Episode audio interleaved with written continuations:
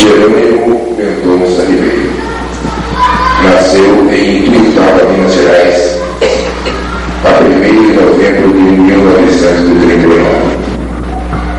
Veio de uma família humilde, composta de nove irmãos, sendo ele o penúltimo.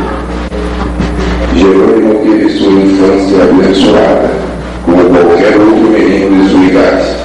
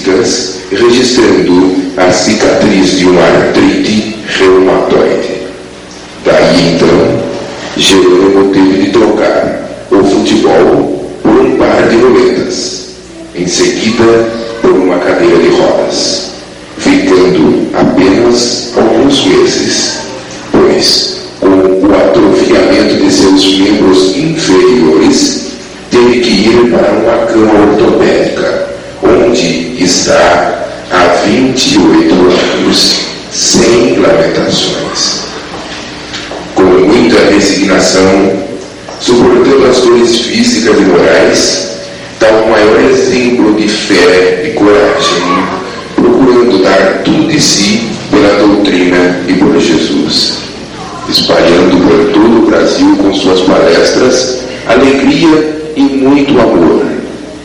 Diz ele que o leito ortopédico concedeu-lhe oportunidade para aprender as maiores lições da vida, entre elas a paciência, a resignação e a humildade.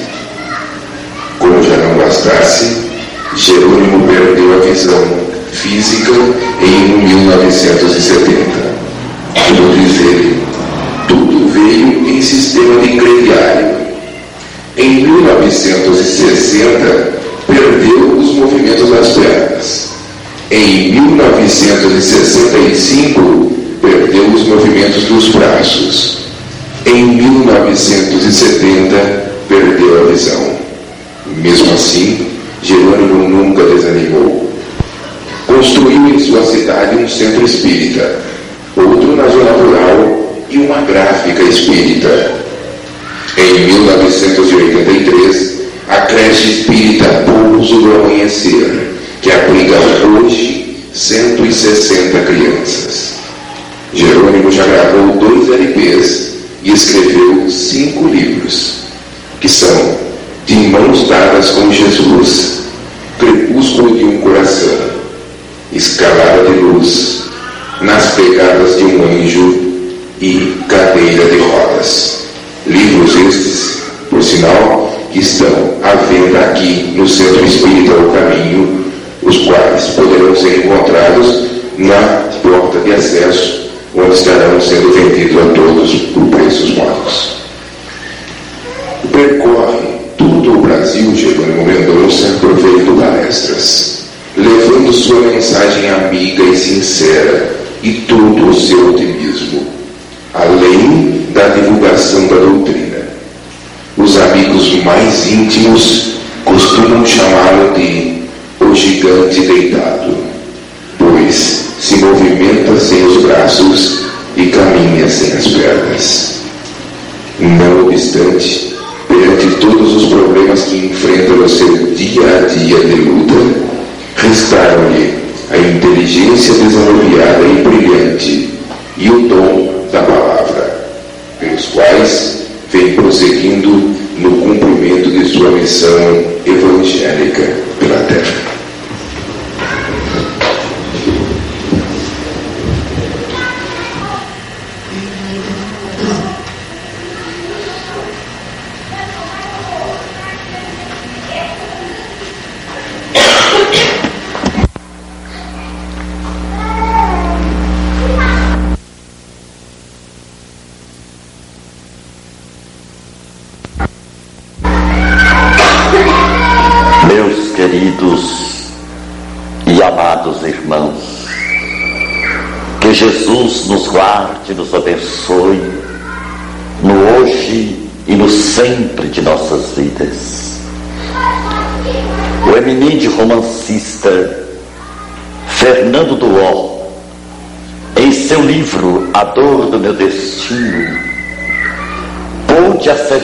Com muita propriedade que o espírita transcende a configuração psicológica do homem comum por se colocar entre os dois mundos com esta visão transcendente que lhe é peculiar em razão da fé raciocinada que admite.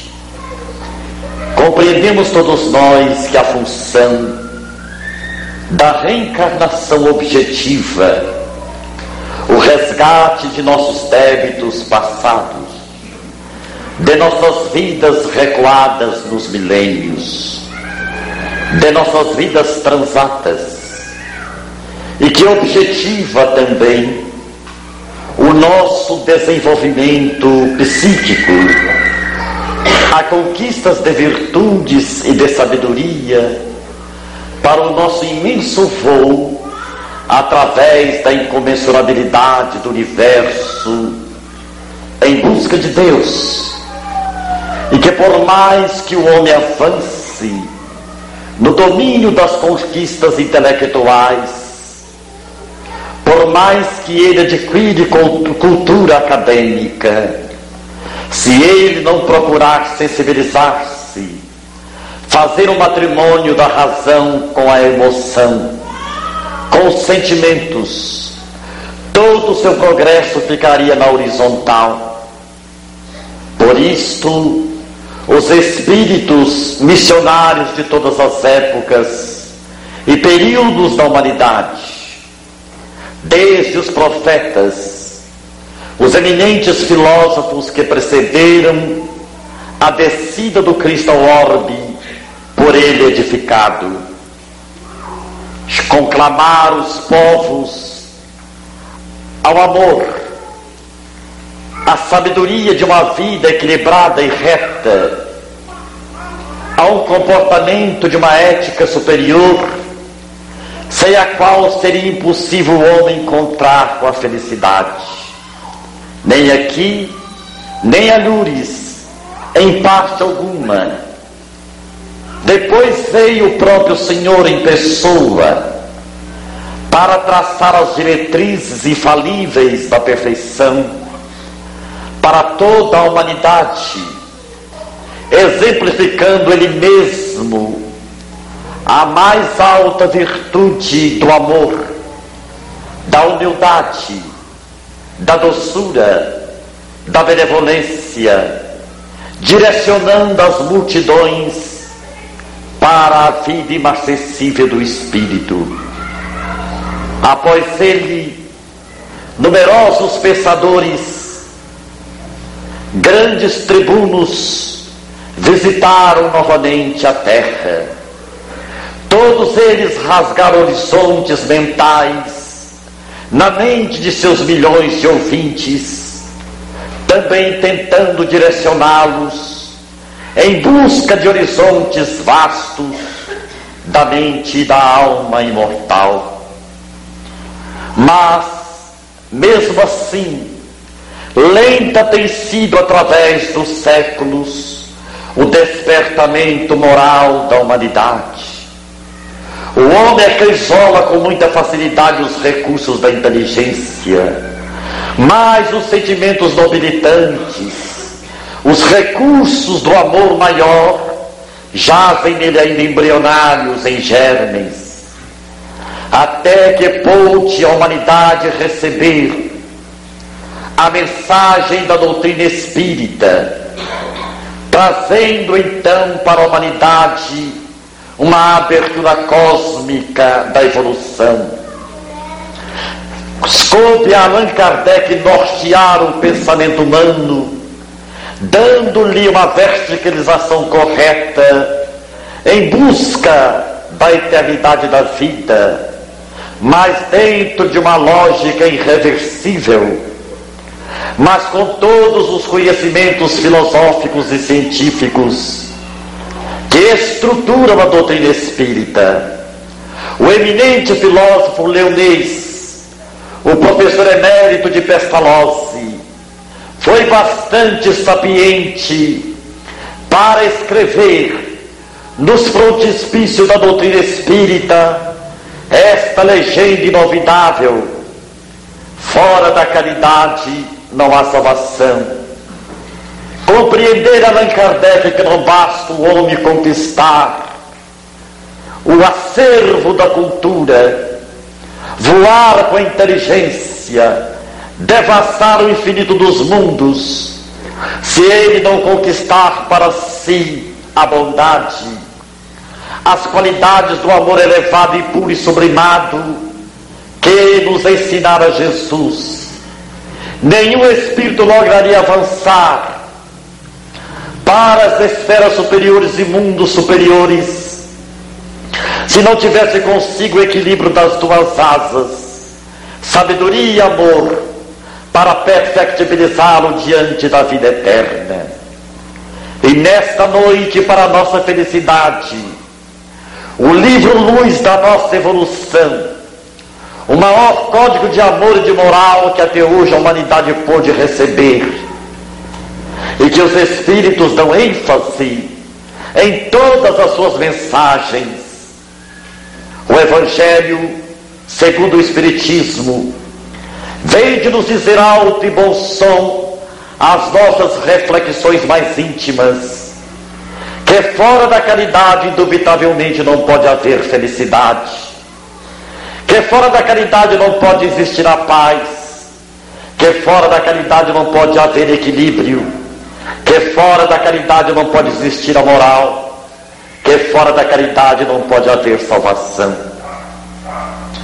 É abrangente o pensamento do codificador, porque ele está em consonância com a universalidade dos ensinos dos espíritos de todas as épocas da humanidade. E hoje, através de milhares de mensagens veiculadas pela espiritualidade maior, pelos médios de, todo, de todos os continentes do globo, a tônica principal da mensagem é o trabalho e a caridade. E nas entrelinhas do Evangelho segundo o Espiritismo, para que não houvesse dúvida a respeito dessa virtude por excelência. Nós compreendemos a caridade material e a caridade moral como sendo as metas a alcançar. Caridade material, obrigação do homem alimentar o seu irmão, atender em suas penúrias e necessidades físicas. E caridade moral, a mais difícil de todas em nossa vida, em nossas vidas. A caridade de perdoar, a caridade de não falar mal dos outros, a caridade da nossa própria transformação íntima para melhor, a caridade de sermos honestos, a caridade de sermos justos, a caridade, enfim, que determina um comportamento equilibrado e reto para o homem, para que ele possa viver em harmonia com as leis de Deus com ele e com a sociedade humana. Então não há regra de comportamento mais elevado para todos nós, os espíritos em evolução na Terra e nos círculos espirituais, do que a norma da caridade. Não há para nós outro comportamento. Os espíritos jamais disseram que fora da filosofia, que indaga, da ciência que investiga, o homem seria impossível encontrar com a felicidade. Pelo contrário, tantos pensadores eméritos do espiritualismo, quanto aos espíritos egrégios da codificação kardeciana, norteia o pensamento do homem para uma vida de equilíbrio, para uma ética de comportamento elevado. Porque se nós não nos sensibilizarmos se nós não nos voltarmos para o bem, para a solidariedade humana, todo o nosso conhecimento redunda apenas em conquistas vazias e inócuas. Vemos aí os intelectuais do mundo numa maratona de competições intelectivas, em conquistas apenas materiais, levados por um desmesurado egoísmo, ameaçando o mundo de extermínio. Vemos os grandes pensadores da atualidade, todos eles preocupados com os destinos da humanidade. Cérebros de grandes celebrações acadêmicas, filósofos e pensadores mil, desnorteando o pensamento coletivo para as ideias revolucionárias do materialismo, escravizando o homem ao imediatismo do corpo que passa, das horas de ilusões que fenecem, como as flores belas da manhã, mas que na tarde fenece e morre. Vemos aí o colapso moral da sociedade em decadência. E se nós não nos voltarmos para Jesus, se não tivermos conosco os padrões do seu comportamento elevado e sublimado, estaremos irreversivelmente caminhando para a desagregação dos nossos caracteres, abismando-nos na dissolução dos costumes. Por isso o Evangelho postula a necessidade de uma ética superior capaz de salvar o homem das catástrofes, da inteligência divorciada do coração, norteando-nos em equilíbrio e mostrando-nos que é impossível caminhar para frente com as nossas mentes e com os nossos sentimentos em estados de eclipse pelas nossas paixões indominadas que acabam por nos escravizar, rebaixando-nos. Então a doutrina espírita vem, ao mesmo tempo, socorrer a inteligência humana em declínio de valores éticos e aponta-nos como dever inalienável para a felicidade do presente e do porvir, uma vida consoante à vida do Senhor. Temos voltado várias vezes às reencarnações temos retornado ao mundo de origem, a pátria dos espíritos.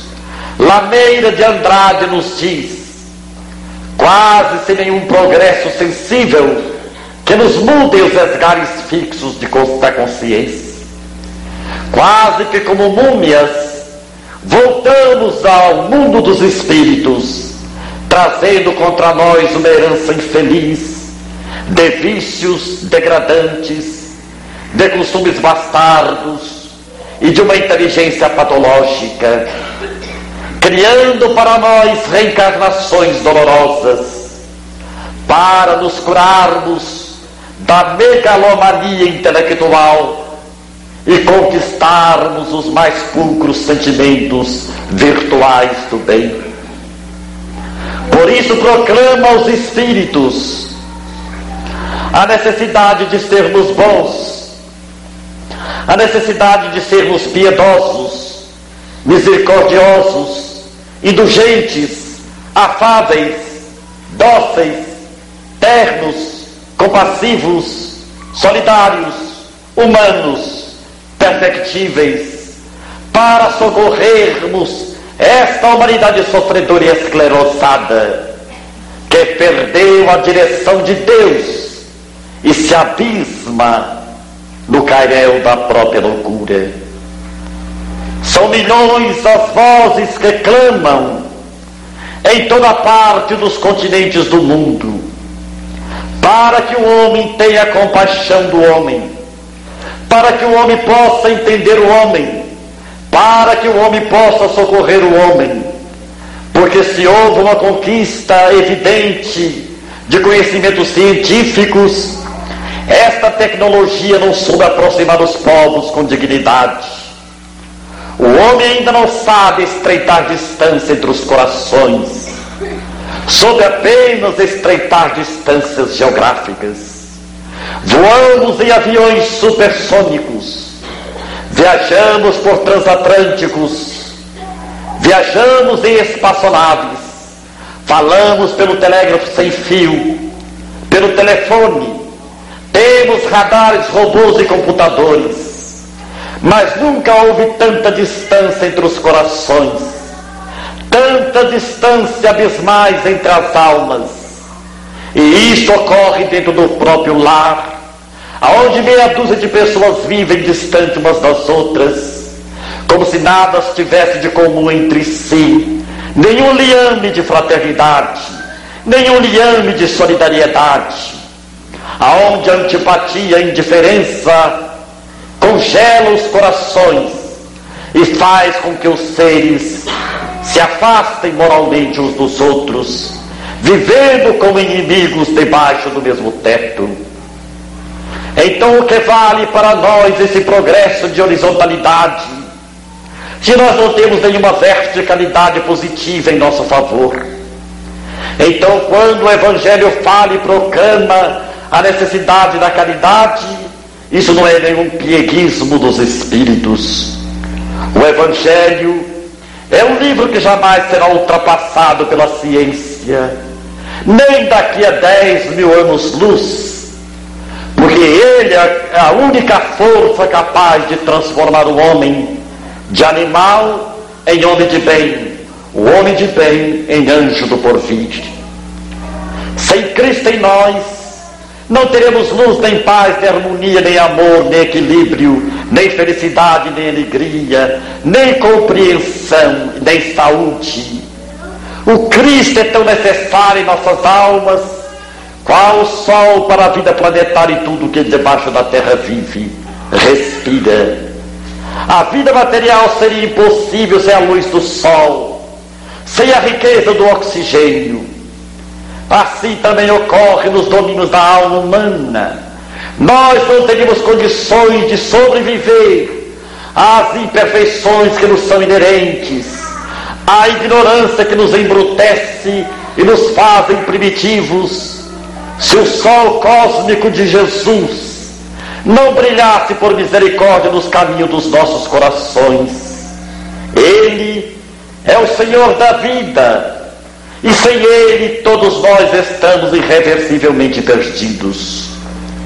Então é através do seu código de amor que todos nós, os espíritos hoje, componentes da humanidade encarnada, e os bilhões de espíritos que convivem conosco através da dependência psíquica e emocional, convivendo conosco sem corpos tangíveis, permutando conosco suas impressões inteligentes e afetivas. Não haveria para eles e nem para nós, nem para ninguém, nem paz, nem luz, nem harmonia, nem beleza. Sem ele, a natureza é um árido deserto, sem beleza, sem atração quaisquer. É Ele que imprime harmonia e beleza nos horizontes de nossas esperanças. Isso, a doutrina espírita é, por excelência, a revivescência do seu cristianismo. Os espíritos jamais tiveram a pretensão de dizer que Jesus ficou ultrapassado no seu tempo. Nós não poderíamos ter conosco uma doutrina que nos divorciasse do Mestre, uma doutrina que nos afastasse do seu convívio. Por isso, somente a doutrina espírita tem o vigor da moral e da beleza para fortalecer o homem de todas as religiões e filosofias para que eles possam continuar acreditando em Deus e no futuro de si mesmos. É por esta razão que os Espíritos, mensageiros da misericórdia divina, trabalham incansáveis para salvar a mente do homem dos abismos da loucura e da desagregação da sua própria personalidade. Assim, amados irmãos, deixemos que os nossos corações se sensibilizem, abramos as portas da nossa alma para que a sua luz nos inunde e avancemos destemidos, amando, compreendendo, servindo, cantando, perdoando, auxiliando, cooperando, educando e salvando vidas. Esta será sempre a mais bela mensagem do mundo dos espíritos, fazendo com que, nesta hora de grandes convulsões morais, em que a humanidade parece aturdida, mergulhada em labirintos inextricáveis de onde não logra sair, sem prejuízos fatais.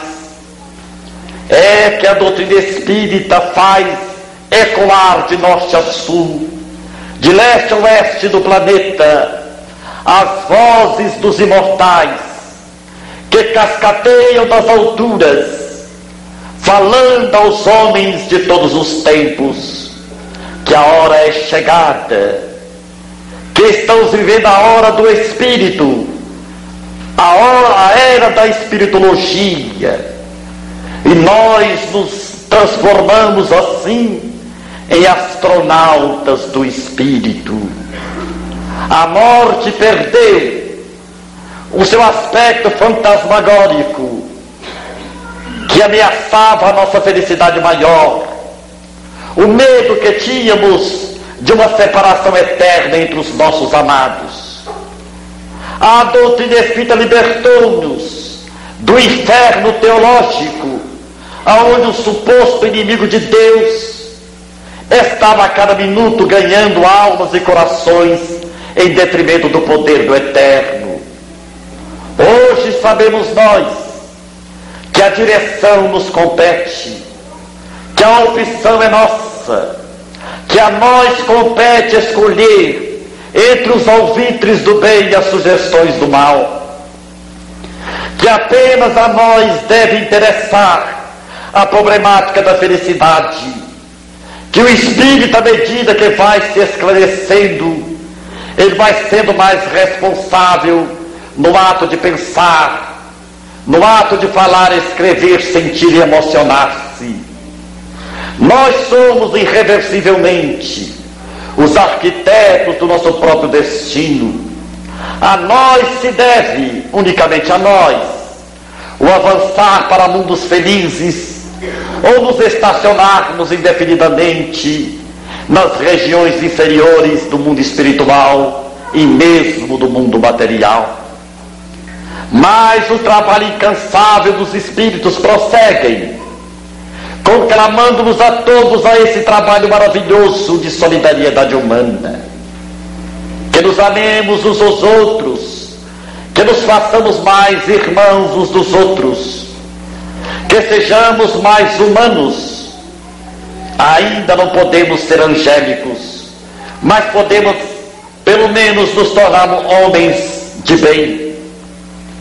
É este o exercício constante, frequente, incansável de porfiar em busca de uma vida melhor e a caridade completa em tudo os destinos do homem. Ela abrange a ideia de Deus, do universo e da vida. Porque o homem eminentemente caridoso é aquele que ama a Deus acima de todas as coisas e a criação, a humanidade acima de si mesmo. Olhemos o panorama da história e encontrá-lo-emos. Os homens virtuais, um Vicente de Paulo, um Bezerra de Menezes, um Mahatma Gandhi, um Francisco de Assis, uma irmã Dulce, uma Madre Teresa de Calcutá. No Brasil vamos encontrar, para espelho maior de nossas meditações, o espírito singular de Francisco Cândido Xavier, de Antusa Martins e outros nobres trabalhadores do bem, que seria impossível enumerá-los sem claudicarmos da nossa memória. Então, o mundo espiritual nos pede que multipliquemos os nossos esforços para ajudarmos na transformação do mundo que é casa planetária em que residimos todos. Como almejar a viver amanhã em Marte, Vênus, Júpiter, Saturno, outros planetas do sem fim do universo incomensurável, se não estamos sabendo nem conviver ainda na Terra, a nossa mãe de milênios, que nos hospeda há milênios. Por isso, companheiros, façamos uma introspecção de consciência. O que estamos fazendo de Jesus? Perguntemos a nós mesmos qual é o progresso elogiável que temos feito com 10, 15, 20 anos de Espiritismo?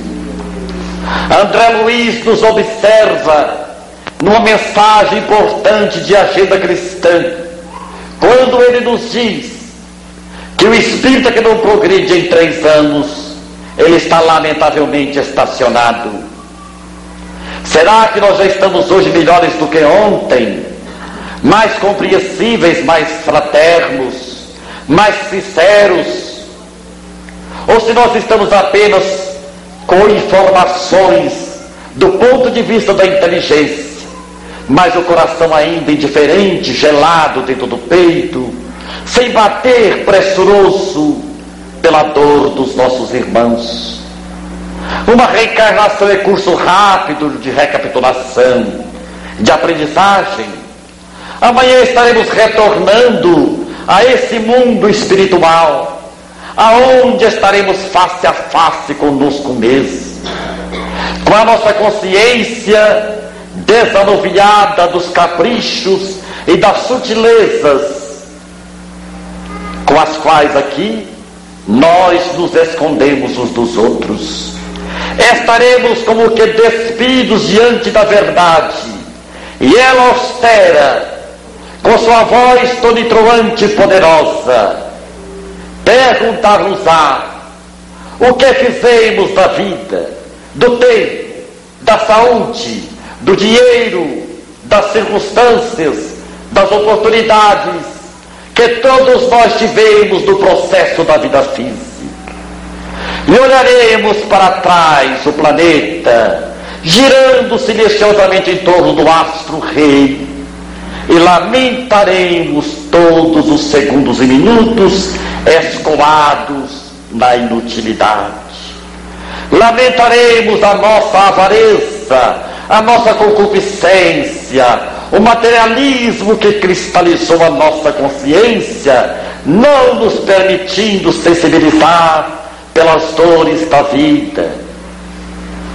Olhemos, meus irmãos, os exemplos das grandes almas que amam apaixonadamente o próximo, que tudo dão de si sem pensar em si, numa total renúncia de si mesmos. Indaguemos de nós o que temos feito de bom no currículo de nossos anos já vividos. Quantos de nós ainda não tiveram a coragem de descer a um presídio de visitarmos os condenados nas suas galés. Quantos de nós ainda não tivemos a coragem de descer às favelas da miséria para levar-lhes um pedaço de pão e um pouco de amor? Por isso, por esta razão, conta-nos com palavras simples, mas emocionantes, o médium hoje residente em Uberaba, Chico Xavier, certo dia, um dos meus gatos sujou a sala, deixando ali um detrito. Eu chamei rapidamente o Eurípedes para limpar a sala. Quando o espírito de Emmanuel aproximou-se de mim e perguntou-me: Chico, o que está fazendo você de suas mãos? Porque você mesmo não pega a vassoura e não varre a sala? E contou Emmanuel. Sabe, Chico, aqui na espiritualidade chegam de todas as partes da terra milhares de pessoas, homens, mulheres, jovens e crianças, com as mãos enferrujadas Mãos que foram bem trabalhadas, bem pintadas, perfumadas, engolfadas, pés protegidos por sapatos e meias finas, mas que nunca desceram a pedreira do sofrimento, mãos que nunca trocaram uma fralda, mãos que nunca deram um banho no doente, no paralítico, mãos paralíticas que ficam por muito tempo em tratamento de fluidoterapia para a recuperação de seus movimentos. E nós queremos você do lado de cá como médium. Precisaremos de cada suas mãos e não queremos que você volte daí com as mãos inermes e paralíticas. Acabaram, Chico, de nos narrar esse episódio. E nós nos voltamos ligeiros, prestos, para dentro do nosso mundo íntimo e fizemos como que uma alta entrevista. O que tem feito você da possibilidade do seu sentido, dos seus olhos, dos seus ouvidos, da sua palavra, das suas mãos, do seu coração. Assim, amados irmãos, a caridade abrangente é cósmica não é apenas o pão, a agasalho, a esmola. Caridade é comportamento, é renovação íntima, é transformação moral. Caridade é ser útil aos animais, às plantas, aos seres e às coisas. Caridade é a retidão de proceder e pensar. É o reto agir e o reto sentir. Por isto Jesus foi o mais elevado padrão de amor que a humanidade pôde conhecer. Então não há nenhum equívoco nas entrelinhas do Evangelho, quando ele vem de nos dizer quanto à necessidade de nos tornarmos caridosos. É a única virtude que pode equacionar a problemática da felicidade humana, aqui e no mais além dentro da eternidade. Sem amor em nossas vidas, seremos como plantas sem sol, orvalho e adubo Somos almas estéreis, corações estagnados. É por isso que a caridade para nós tem força de lei. E um dia chegará, podeis acreditar, que a caridade será tão espontânea em nossa vida como o ato de respirar. Ninguém se esforça para respirar, fazendo tudo isso de forma mecânica Assim também os povos do futuro não saberão viver fora do clima da caridade. Porque fora do clima da caridade, o homem não vive, ele vegeta pela existência. O que sabe o homem fazer? Trabalhar na ganância do dinheiro, satisfazer os impulsos do sexo e dar de comer o corpo. Mas os animais procedem de forma diferente e em determinados aspectos dão aulas de conquistas ao homem. O animal procria conforme as necessidades. O animal trabalha por compulsório e auxílio ao homem. Só que os animais não brigam nas cadernetas de poupanças. Os animais não matam por questões de herança. Os animais não roubam a sociedade que vivem. Por isto, o animal homem ainda tem muito que aprender com os animais, nossos irmãos por enquanto distantes da razão. Então vamos compreender a necessidade de todos nós nos transformarmos para melhor, transformar a nossa sombra em luz, a nossa carga de ódio e amor, de antipatia e simpatia de reverência às leis e respeito às normas da própria lei que nos legisla moralmente. Vamos compreender que não há nenhuma diferença entre nós e o mais humilde dos lixeiros que varre as ruas de nossa cidade. O alto não nos, não nos observa pelos status. Não existe nobreza de sangue Existe nobreza de sentimentos. Não prevalece a aristocracia espiritual no mundo da verdade. O que prevalece são aqueles humildes de coração e puros de alma, que, embora anônimos da terra, desapercebidos das manchetes, trabalham nos lares da condição de mães abnegadas, de médicos abnegados, de enfermeiros abnegados, de lavradores abnegados, apóstolos da solidariedade humana, que nunca tiveram uma medalha, uma comenda, que nunca deram uma entrevista em cadeia nacional, mas que estão conhecidos pelo Senhor no reino dos céus. É esta visão transcendente que veio afirmar a Fernando Duó que o espírito transcende a configuração psicológica do homem comum, por ser um interexistente. Ele compreende de onde veio, onde está, para onde vai. Ele não é um andarilho perdido, ele não é um nômade sem destino. Ele é um cidadão consciente da eternidade. Ele tem consigo o mapa tra da trajetória. Ele sabe da viagem que está empreendendo. Melhor para nós, os espíritas cristãos,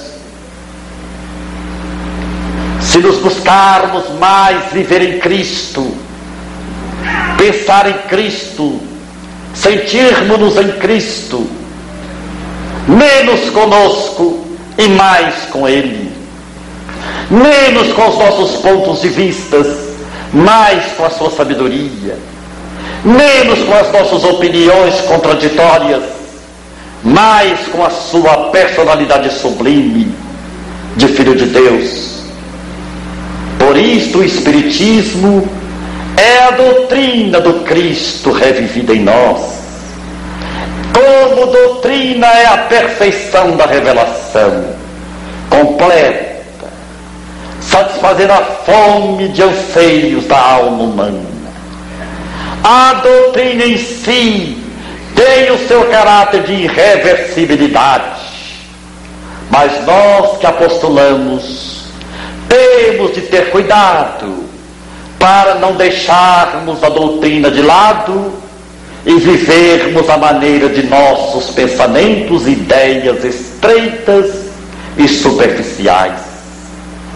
Mais com Jesus e Kardec, menos com os nossos pontos de vistas arraigados e até certo ponto preconceituosos.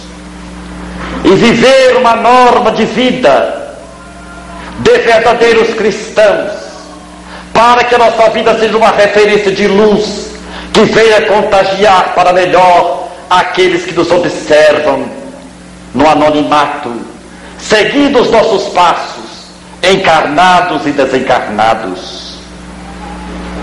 O Evangelho mandou-nos dizer que sem caridade em vão o homem sonhará com a felicidade, que sem caridade o mundo estará abismado nas trevas e no caos de suas próprias ruínas, que sem caridade não há passaporte para mundos superiores, mas que a caridade é muito mais do que o pão, o agasalho e o remédio.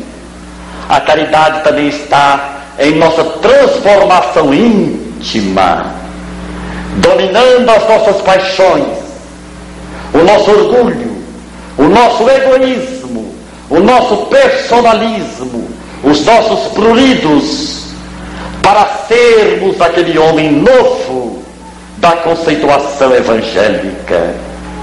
Porque a caridade, como nós dissemos, ela abrange todo o cosmos.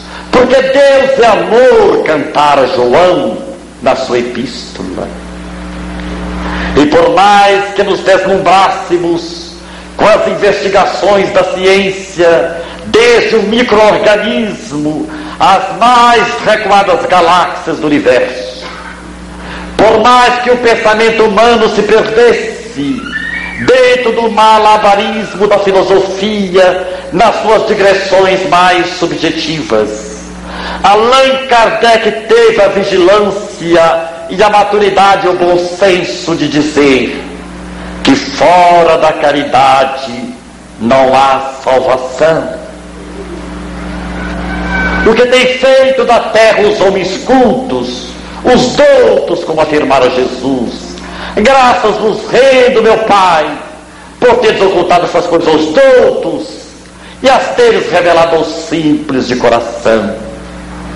É porque o homem se deixa inchar pela vaidade. Ele se perde por excesso de elucubrações mentais e faz uma dissociação de Deus, determinando que o homem é o único ser inteligente da criação.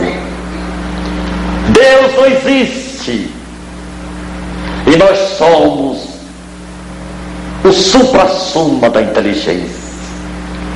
Mas no livro Obreiros da Vida Eterna, o mentor Flacos dissertando para André Luiz e Jerônimo, o mentor do livro, ele declara num rasgo de claridade sublimes: o homem da terra não passa de uma meba pensante.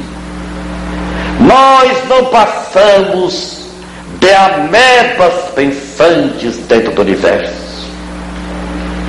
Assim, amados companheiros, Agradeçamos a Deus e a Jesus pela presença da doutrina espírita no mundo, nos valorizando a vida, nos dando a diretriz correta do raciocínio, fazendo crescer em nós o amor bondade, o amor luz, o amor ternura, o amor solidariedade, e não as paixões que ameaçam a segurança da sociedade humana. Nesta hora de avassalamento moral, a doutrina espírita brada aos nossos ouvidos os imperativos de revelação maior e de amor mais perfeito. Então o Evangelho houve por bem de trazer-nos a mensagem da caridade como norma infalível para a felicidade presente e futura. E que possamos nós que aqui estamos, encarnados e desencarnados, guardarmos na intimidade da alma e do coração a mensagem que as entrelinhas evangélicas trouxe à nossa reflexão para ao sairmos daqui olharmos o céu de Tapetininga, os seus filhos amados, como uma extensão da nossa própria família, como uma extensão do nosso próprio lar. Que os transeuntes anônimos das ruas mereçam de nós um pensamento positivo de fraternidade. Que tenhamos conosco aquele tempo necessário para ouvirmos alguém nos falar de suas angústias que possamos ter a coragem de dividir o pão da mesa, a roupa em desuso, o calçado que não nos serve. Que nós possamos, pois, principalmente nesse clima natalino, olharmos todos como a imensa, infinita família de Deus e deixarmos-nos ir além da genética, além da consanguinidade além da estreiteza da parentela, e vermos numa ótica universalista a grandeza da vida que vibra em todas as coisas. Amarmos mais a natureza, respeitando-a, amarmos mais os animais, sermos mais indulgentes com as imperfeições dos outros, nada exigir do próximo, mas tudo exigir de nós mesmos. Esta é a norma que todos nós devemos buscar para a nossa felicidade. Doarmos paz aos outros. Vivamos de tal forma que ninguém queira a nossa ausência. Sejamos uns para os outros, meus amados. Assim, Jesus encontrará em nós um espaço para ficar porque nós estamos tão cheios de nós mesmos que não temos um espaço interno para Ele.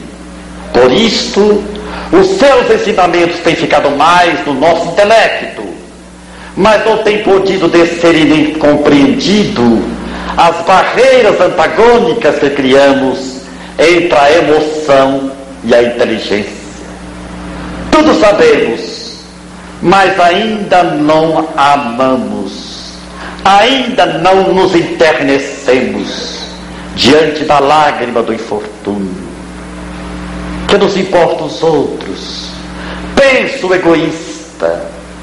Se na mesa minha é farta, se minha casa me protege das intempéries da noite, das chuvas e dos ventos, quem me importa pensar, saber que alguém dorme debaixo de pontes abandonadas, debaixo de frios viadutos?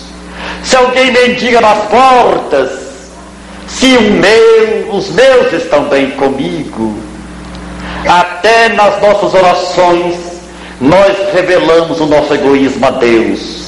Vamos orar pedindo pelo papai, pela mamãe, pelos irmãos, pelos titios. Se sobrar, a gente pede para os doentes dos hospitais, das favelas.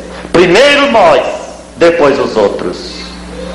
Como se os celeiros do amor divino estivessem esgotando o seu infinito estoque de amor. Temos medo de que Deus se empobreça, por isso tomamos o primeiro lugar da fila de nossas necessidades e apresentamos os nossos. E é o fato que nos emocionou, num sábado inesquecível de 84, na cidade de Uberaba. Uma mãe que perdera dois filhos num desastre de automóvel nas artérias agitadas da capital paulista. Lá estava com a alma e o coração em frangalhos. Mas ela não conseguia ficha para falar com o médium. Uma mãe que estava na fila, com sua ficha na mão, para uma entrevista ligeira com o médico, olhando aquela pobre mulher debulhada em prantos, saiu da fila e disse: Minha irmã, eu também sou mãe. Há dois anos meu filho voltou para o mundo espiritual. Peguei essa ficha na esperança de falar com o Chico sobre o meu filho. Mas eu perdi um você perdeu dois e a sua dor é maior, talvez, do que a minha. Porque eu moro aqui em Uberaba, eu posso esperar um próximo sábado. Tome a minha ficha, entre no meu lugar e fale com o médium. A mulher osculou aquelas mãos ossudas e magras, com sofreguidão de alma e de gratidão.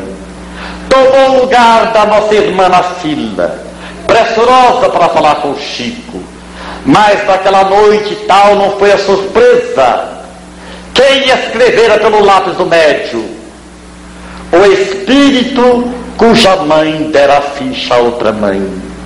E ele afirmara, mãezinha, eu não estava programado para escrever hoje. Mas a espiritualidade aqui presente se emocionou tanto com seu desprendimento, com seu amor, que me permitiu falar no ligeiro bilhete o quanto eu te amo. Obrigado, mamãe, pelo seu desprendimento, porque a senhora se desprendendo me favoreceu com a felicidade de abraçá-la. Irmãos nossos, é isto que nós estamos necessitando: mais compaixão com o próximo, mais desinteresse pessoal mais sinceridade nos nas nossas convicções, mais coragem para sermos bons. Afirmar Humberto de Campos parece uma afirmativa à primeira vista paradoxal, quando ele nos diz que o homem tem necessidade de ter coragem para ser bom, porque não é fácil ser bom. É muito mais fácil ser indiferente ao bem, nos deixando aprisionar pelo egoísmo. Egoísmo de família. Quem tem não divide, quem sabe não ensina. Assim tem sido, por séculos incontáveis, o nosso modus vivendes na terra. Então vamos compreender porque o Espiritismo, hasteando a bandeira da revelação sublime, trouxe a trilogia inovidável. Deus Cristo e caridade. E nesta noite, melhor para nós Ele nos convida à exemplificação da caridade. Abracemos o filho que nos dá desgosto. Sejamos mais pacientes com o marido enfermo da alma, com a esposa desajustada, com o parente difícil e complicado. Saibamos amar as nossas dificuldades orgânicas e exercitarmos a autopaciência. Sejamos autocaridosos, amando a nós mesmos, praticando o bem da compreensão em nós, conosco e para nós Façamos assim a, a transubstanciação do homem velho no homem novo através da química do amor que tudo transforma. E pensemos, o que levaríamos hoje para a espiritualidade se Deus determinasse a nossa desencarnação coletiva? O que temos nas nossas malas? Ciúme, inveja, hipocrisia, egoísmo, paixões. Se nós olharmos o saldo positivo, olharemos medrosos, com medo de um sinal vermelho no nosso comportamento. Então perguntemos a nós nas nossas orações: se hoje o Senhor me convocasse a partir, que levaria eu na bagagem do coração? Teria que deixar a fazenda, a indústria, a casa, os móveis, os carpetes, os diplomas universitários, os status, filhos e parentes. Nada poderia levar comigo a não ser o próprio coração. E que tenho feito eu de bom para aqueles que estão comigo, para a humanidade da qual eu sou célula importante a terra está mais feliz porque estou vivendo. Enriquecer a natureza plantando árvores. Cuidei de algum animal doente. Amparei uma criança sem lar, sem pão, sem amor. Calei o verbo insensato. Cessei de fazer cobranças afetivas. Estou sendo mais voluntário no bem. O que levaria eu nesta noite, Senhor, se vós me convocasseis a partir? Quais seriam minhas credenciais diante da alfândega do outro mundo? Que tipo de bagagem estaria levando nessa noite se eu fosse constrangido a deixar a terra? Esta autorrevisão de consciência, esta autocrítica nos ajudará no amanhecer de um novo dia a sermos melhores pais, melhores filhos, melhores irmãos, melhores amigos, melhores cidadãos, melhores espíritas cristãos. Caridade jamais será um vocábulo vazio no dicionário da vida. Sem ela, o sinal vermelho das dificuldades chegará para todos nós de forma imprevista. Caridade é sinal verde sigam em paz. Mas o egoísmo são as montanhas que obstaculam o avanço dos viajores. Caridade é fonte cantante de bênçãos.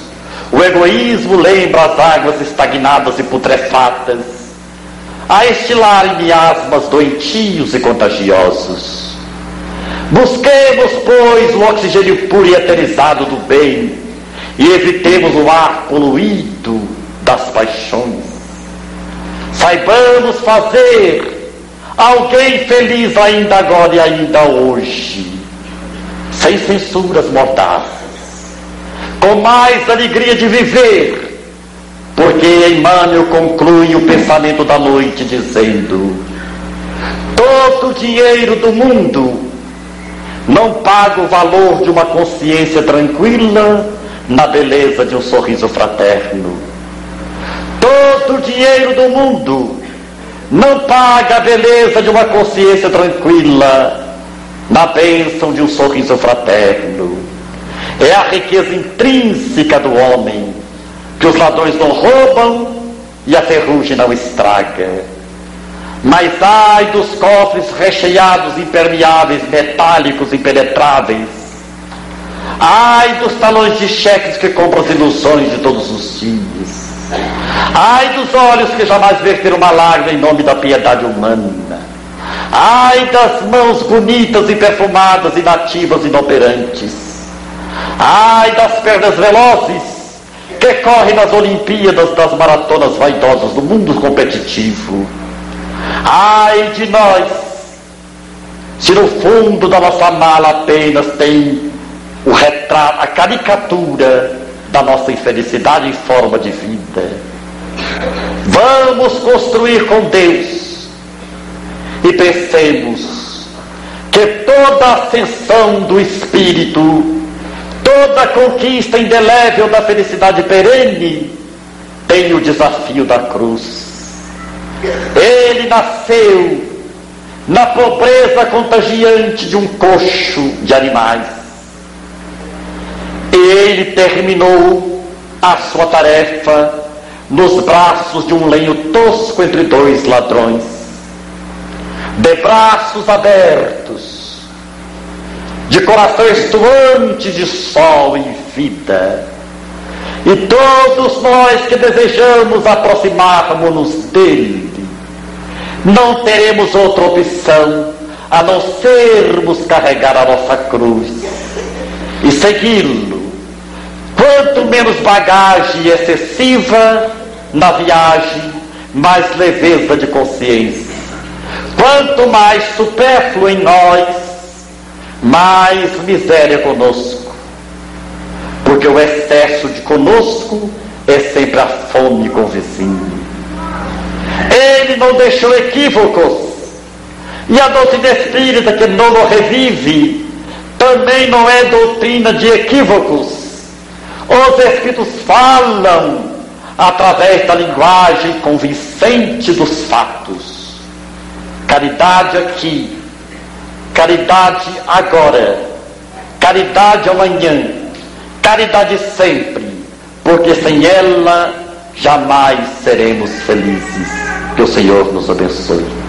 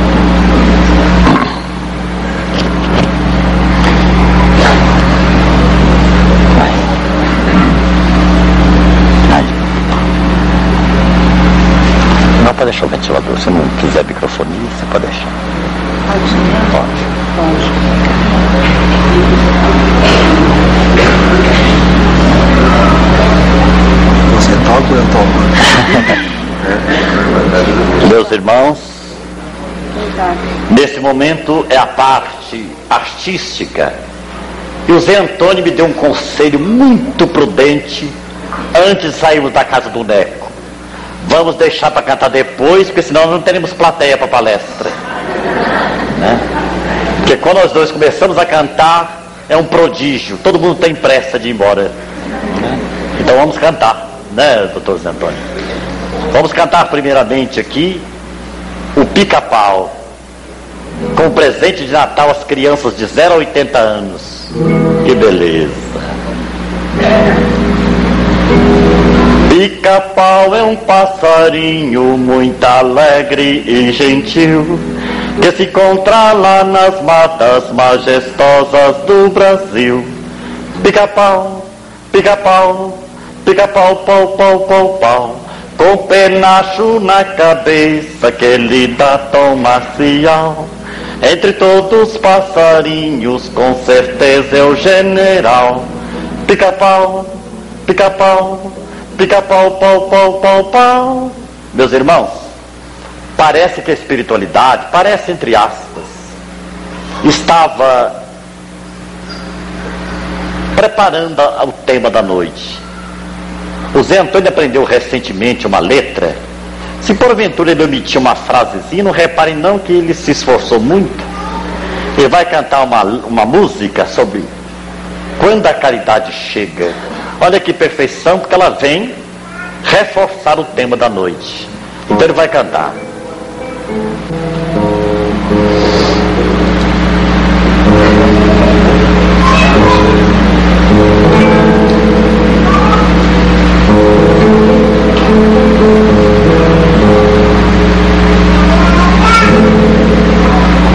Caridade chega, toda tristeza logo se vai. Quando a caridade chega, quem chorava não chora mais. Quando a caridade chega, toda tristeza logo se vai. Quando a caridade chega, quem chorava não chora mais. Quem tinha frio já se agasalhou, quem tinha fome já se alimentou, quem estava só já tem companhia, quem vivia léu já tem moradia. A quem não sabia, alguém ensinou, o desalentado já se levantou, quem estava doente até já sarou, é que a caridade chegou. Quando a caridade chega, toda tristeza logo se vai. Quando a caridade chega, quem chorava não chora mais. Quando a caridade chega, toda tristeza logo se vai. Quando a caridade chega, quem chorava não chora mais. Onde havia guerra, agora é só paz. Os homens já se reconhecem irmãos. Onde havia trevas, agora é só luz. Os corações já buscam Jesus. Nos lares dos campos a harmonia. Cantam sem hinos de alegria. Em toda parte a felicidade. Não há salvação fora da caridade. Quando a caridade chega, toda tristeza logo se vai. Quando a caridade chega, quem chorava não chora mais. Quando a caridade chega, toda tristeza logo se vai. Quando a caridade chega, quem chorava não chora mais. Essa merece uma salva de palmas, né?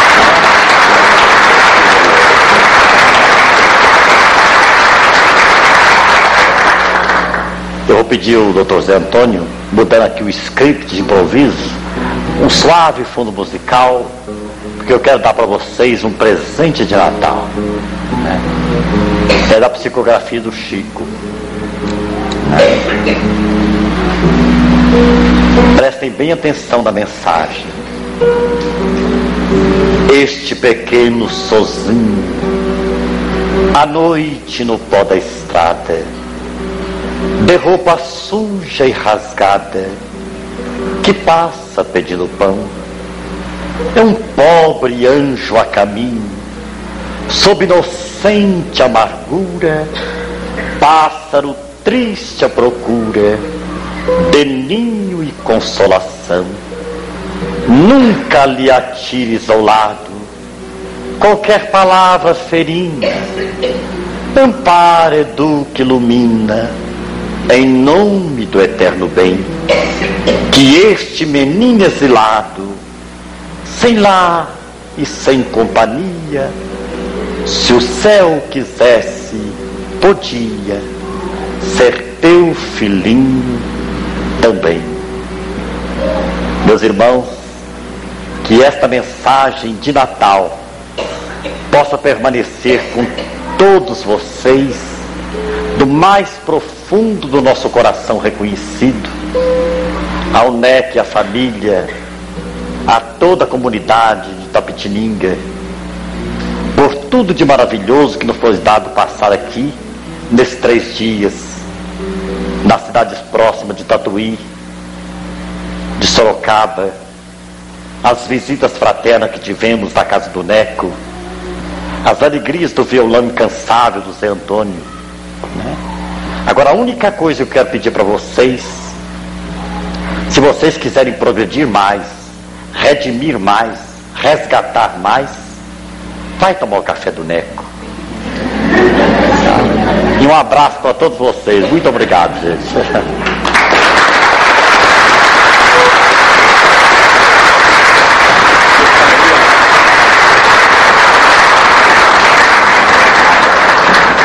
Eu gostaria de prestar uma homenagem ao Jerônimo com uma música que foi feita por um amigo dele de Tuiutaba, uma música que foi feita pelo Divaldo quando esteve lá, uma música em que a cidade dizia seja bem-vindo volta. E, e, quando o Jerônimo esteve em Cambé, na nossa cidade, onde nós vivemos hoje, apesar de sermos filhos do né, termos nascido ali, sermos de, de Tabitininha, nós, nosso grupo espírita de lá, na despedida, modificamos o, finalzinho da letra, ao invés de dizermos sermos bem-vindos, para agradecermos a Jerônimo todos os benefícios que ele nos deixou, nos levou, com toda essa alegria, essa vida, essa amizade que ele canta o dia todo, não parando um momento de servir ao próximo. A música é muito, muito bonita e me perdoe se eu a estragarei.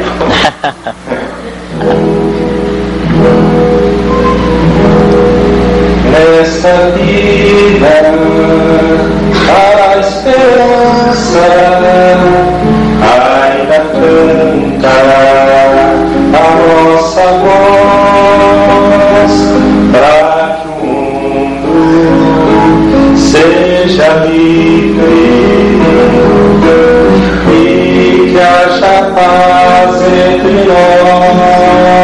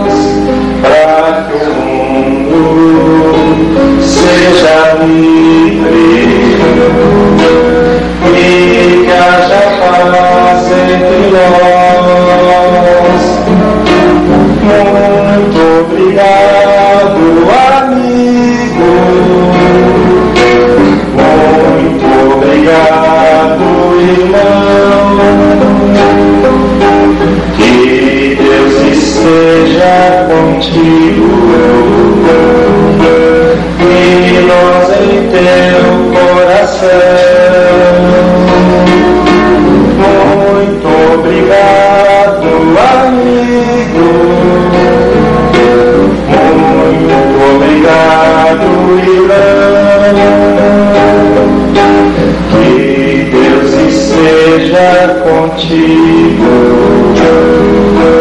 e nós em teu coração. E nós em teu coração. Que beleza.